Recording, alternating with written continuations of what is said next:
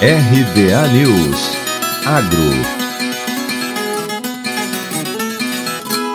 safra de grãos deverá atingir 262,13 milhões de toneladas no período 2020-2021, segundo o nono levantamento da safra de grãos divulgado pela Companhia Nacional de Abastecimento, a CONAB.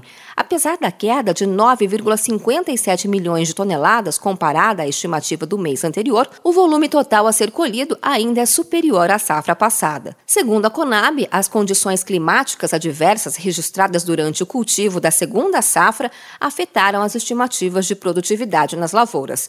O milho deve apresentar uma redução na produtividade impactado pela baixa ocorrência de chuvas entre os meses de abril e maio. Com isso, a estimativa é que a produção total do milho chegue a 96,4 milhões de toneladas, sendo 24,7 milhões de toneladas na primeira safra, 69,9 milhões na segunda e 1,7 milhão na terceira. Segundo a Conab, a queda esperada se deve sobretudo, ao retardamento da colheita da soja e, em consequência, o plantio de uma grande parte da área de milho segunda safra fora da janela indicada.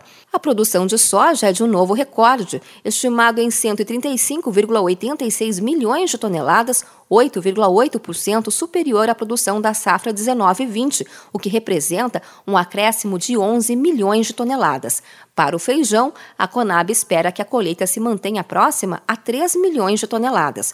O arroz tem produção estimada de 11,6 milhões de toneladas. No caso das culturas de inverno, o plantio foi iniciado em abril e intensificado em maio. As estimativas preliminares para o trigo indicam uma área plantada de 2,5 milhões de hectares e uma produção de 6,94 milhões de toneladas. A íntegra do nono levantamento da safra de grãos pode ser consultada no site da Conab.